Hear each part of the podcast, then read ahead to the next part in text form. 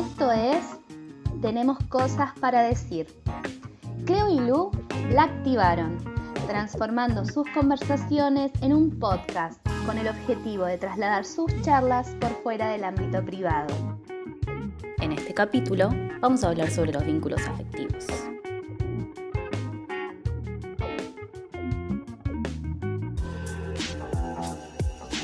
Bienvenidos al cuarto capítulo de Tenemos Cosas para Decir. Antes que nada nos introducimos. Yo soy Lu.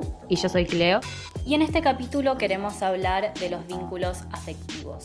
Para ser completamente honestas, este capítulo ya, ya lo grabamos y nos hicimos tremenda ensalada porque es algo que no solo nos atraviesa un montón, sino que no tenemos un montón de contradicciones nosotras con nosotras mismas en cuanto a lo que planteamos. Entonces, después editando lo que ya habíamos grabado, nos surgió una charla que, que decidimos grabar como para nosotras tratar de entendernos y nos copó y decidimos volver a grabar todo este capítulo en base a esa segunda charla que tuvimos.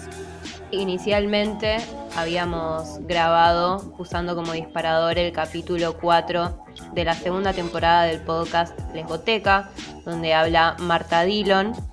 Y lo que nos había llamado la atención de ese capítulo es el hecho de que ella hablaba de personas a quienes amaba sin definir qué eran, sin definir si eran amigues o novies.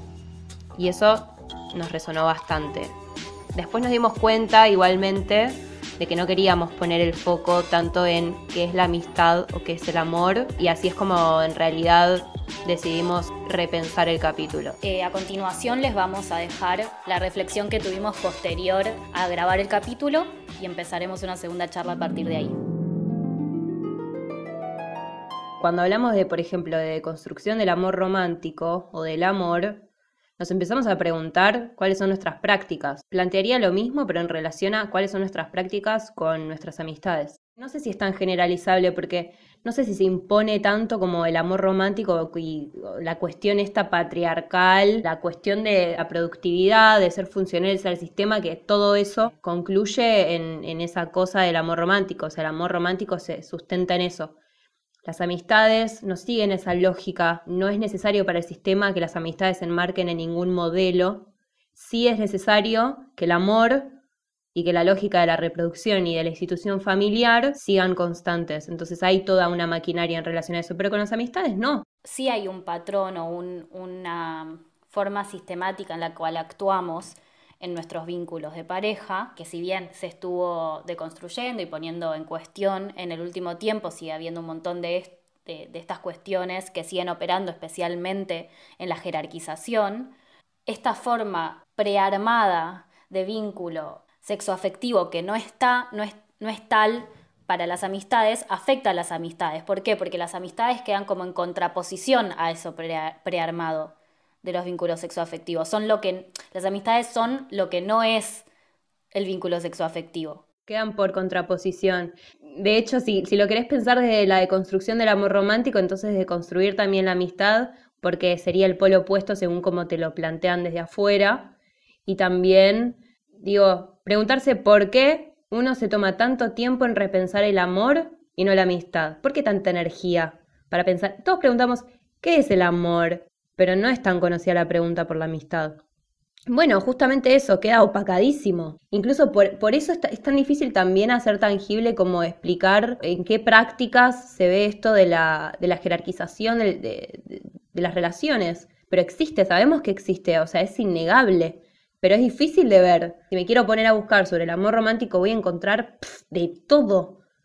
Pero de construir el amor romántico es de construir sí o sí las amistades, no habría otro modo en las relaciones de amistad hay mucho amor.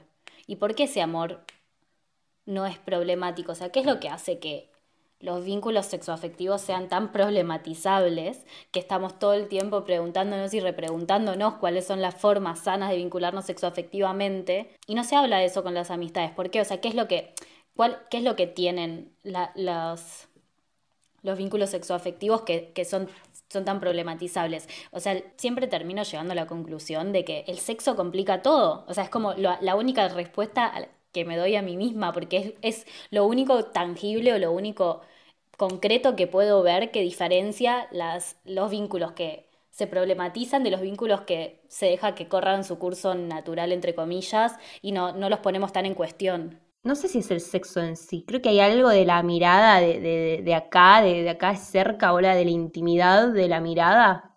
Para mí es eso, yo con mis amigas no me miro a los ojos con la profundidad con la que miro a las personas de las que me enamoré, ni en pedo. O sea, de hecho sería remil zarpado. Sí, no sé si es la mirada, pero es la intimidad en todas sus formas. Claro, lo que, lo que para vos sea la intimidad, creo que no lo compartís con tus amistades. Tal vez sí, tal, o sea, tal vez sí te, das abrazos, coges, lo que sea. No sé, porque deben haber un montón de personas que tienen vínculos súper eh, híbridos, me sale decir.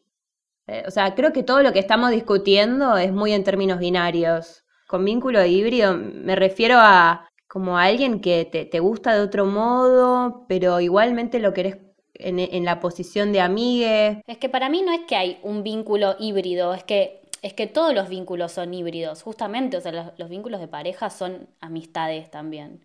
Y las amistades tienen un montón de lo que uno llamaría generalmente vínculo de pareja. Por eso es problemático esto también de, de plantear la no distinción entre las relaciones, porque no es que no, es que no hay distinción, lo que, lo que a mí me parece no es que no hay diferencia en, el vínculo que uno establece con una pareja que con el vínculo que uno establece entre, con un amigo. Pero también hay diferencia en el vínculo que uno establece con un amigo y en el vínculo que uno establece con otro amigo. Digamos, cada vínculo tiene su particularidad.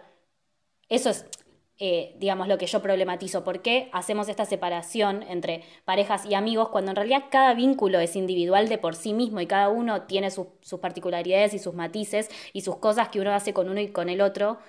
¿Entendés? Me parece que esta discusión que tenemos nos surge porque empezamos a problematizar ese binarismo tradicional y, nos empezamos a dar cuenta de que en realidad, bueno, no, hay todo un espectro. hay todo un espectro de, las relaciones que se puede tener con alguien. Pero sí, igual no negaría ni en pedo que existe el, el vínculo de amistad más tradicional, en donde no te chapas a tu amiga o a tu amigo.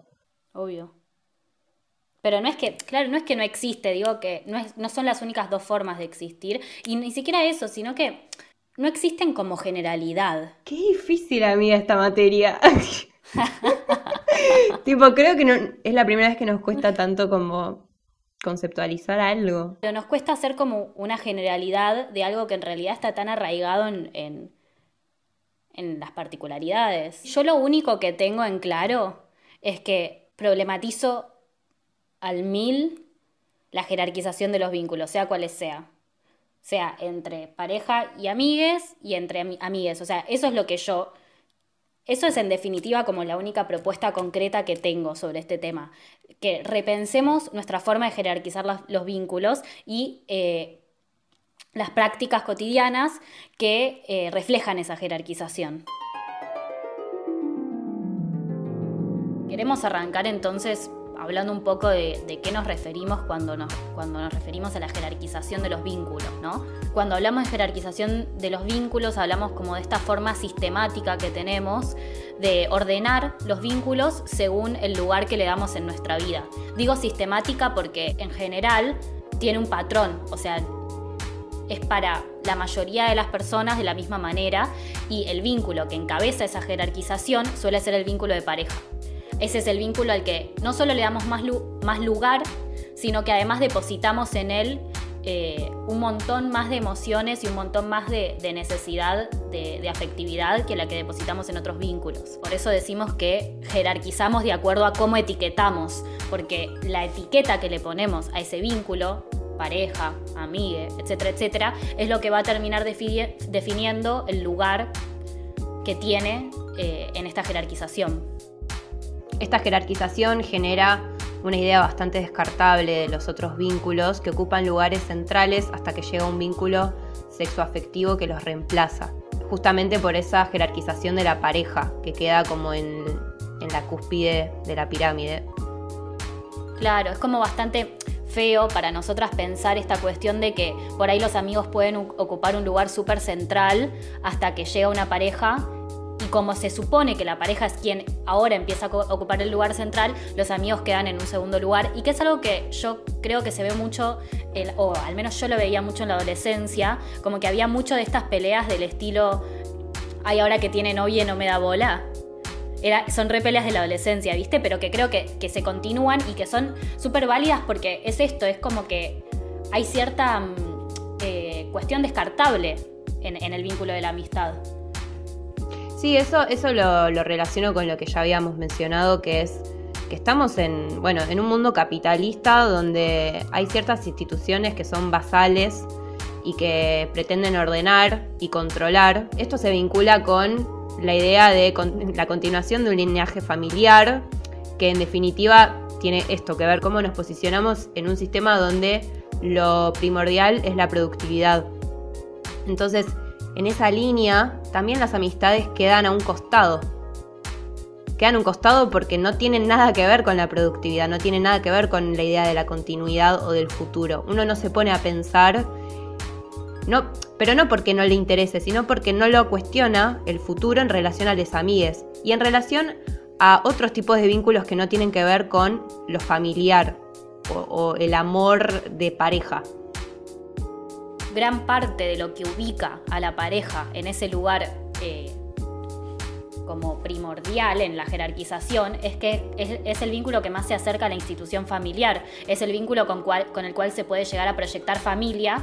Eh, e incluso en estas cuestiones de que la familia te pregunta todo el tiempo, ay, ¿cómo andas con tu novio? Invita a tu novio a la cena. Se le da como un lugar eh, mucho más familiar que el que se le da a las amigues, lo cual creo que se viene problematizando cada vez más. O sea, cada vez más escuchamos estas cuestiones, por ejemplo, de maternar en red, maternar eh, con, con amigues, etcétera, etcétera.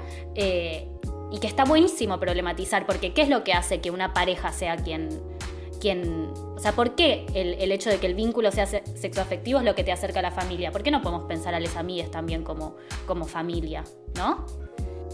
Sí, en ese sentido nos encontrábamos medio en una encrucijada con pensar qué es la amistad. Respecto de eso, lo que pudimos pensar es en relación a las etiquetas que las usamos para categorizar frente a otros, frente a un tercero, para explicarle a un tercero, para explicarle a la sociedad, pero no definen realmente nuestros vínculos. De hecho, nuestros vínculos son mucho más que ese encasillamiento. Y bueno, porque las etiquetas son tan rígidas es que es muy difícil ponernos a pensar qué es la amistad. Pero corrernos de todos modos de esas etiquetas es disruptivo, ¿para qué etiquetamos? ¿Es para nosotros o es para un tercero? En un principio pensábamos, bueno, aún uno necesita ordenarse también, ¿no? Pero lo que lo ordena, ¿son las etiquetas? Y yo creo que no, porque lo que lo ordena a uno es em, poder tener en claro los propios sentimientos y poder tener en claro también los sentimientos del otro poder tener en claro qué lugar ocupamos en la vida del otro y qué lugar ocupamos, eh, ocupa el otro en nuestra vida. Y eso no tiene necesariamente que ver con las etiquetas preestablecidas. Eh, esto es algo que se llama mentalización.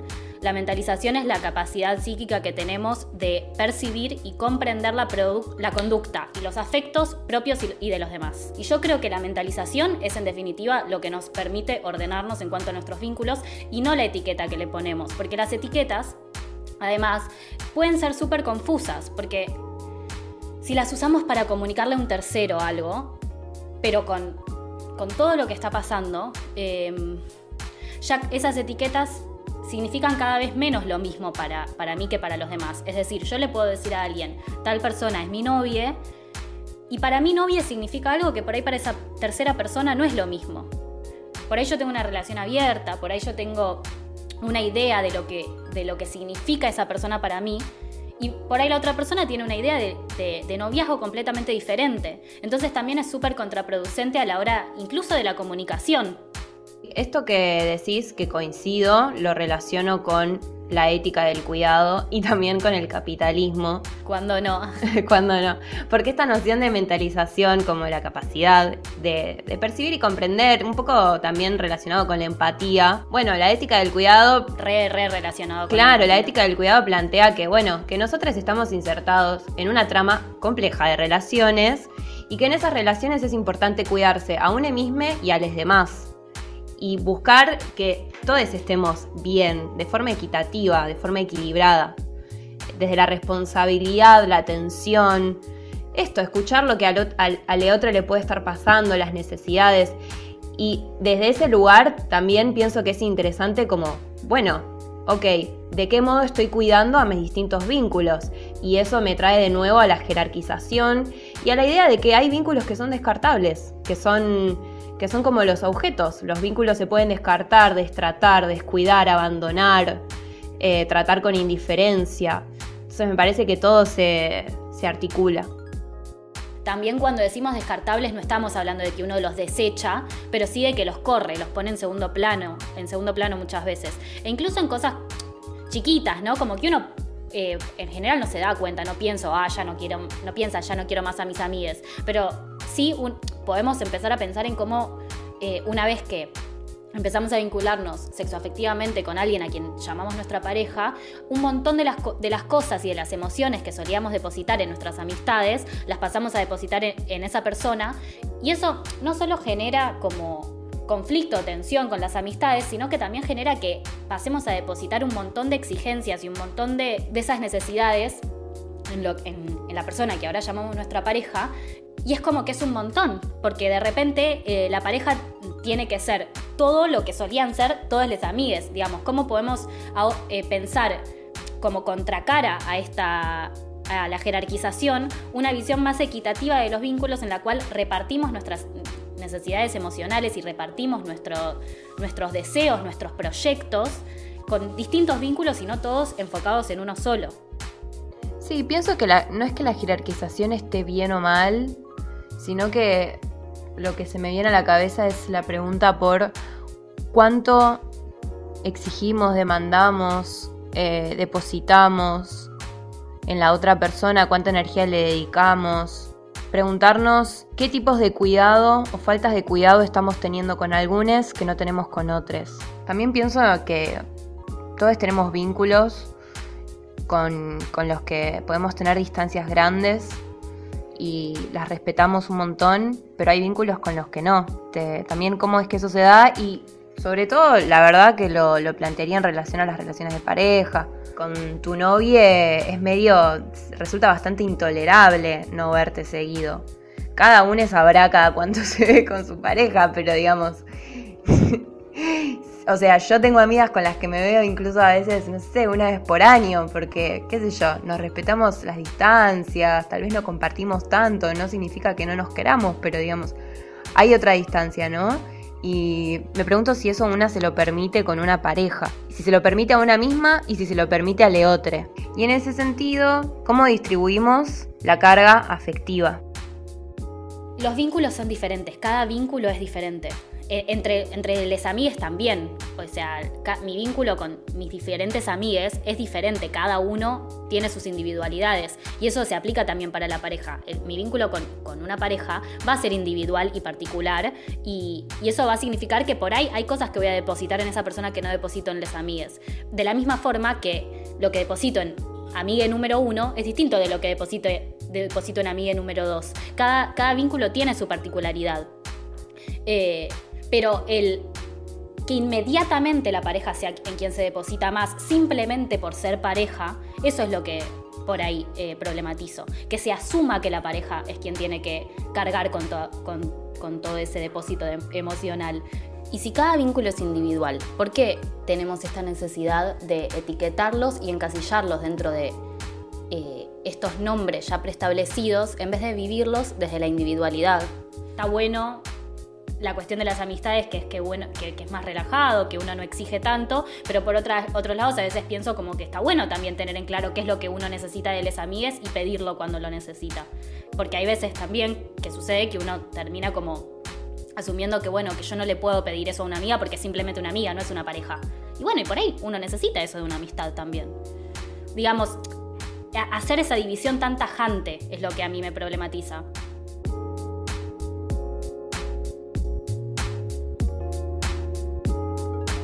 Acá finaliza el capítulo 4. Nos hemos esclarecido un poco después de toda esa ensaladita que nos hicimos. Esperamos que les haya gustado. Nos pueden encontrar en Instagram. Nuestra cuenta es tcpd.podcast y también nos pueden encontrar en Spotify. Ellas fueron Cleo y Lu. Quien les habla, La Real. Ilustración a cargo de Cata Santero. Pueden encontrarla en las redes como Catatú. Han sido bendecides. Nos vemos en el próximo capítulo.